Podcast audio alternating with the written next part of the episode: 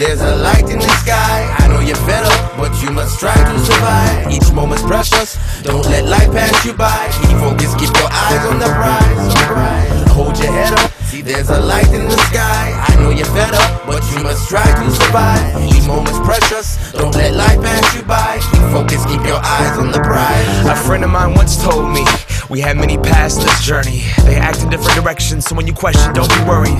It's not a wrong one. Beauty can be found in all of them. You'll meet people whose past intersect, but you don't know how long you walk with them.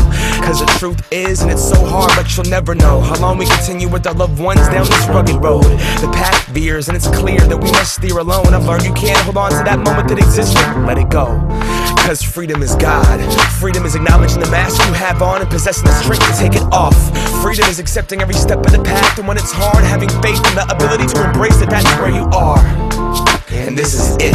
The same shit that we work towards but go against in the same sense. My friend hit me to some game and truth unraveled. She said, The brighter the light, the darker the shadow. And since I'm on cliche terms, knowing is half the battle.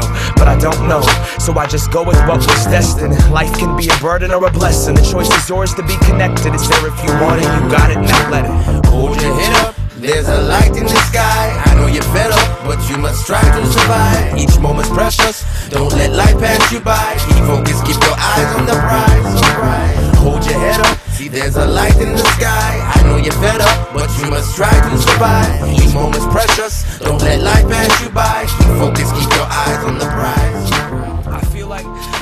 nothing to give right now. This is my trial, tribulations, and it must.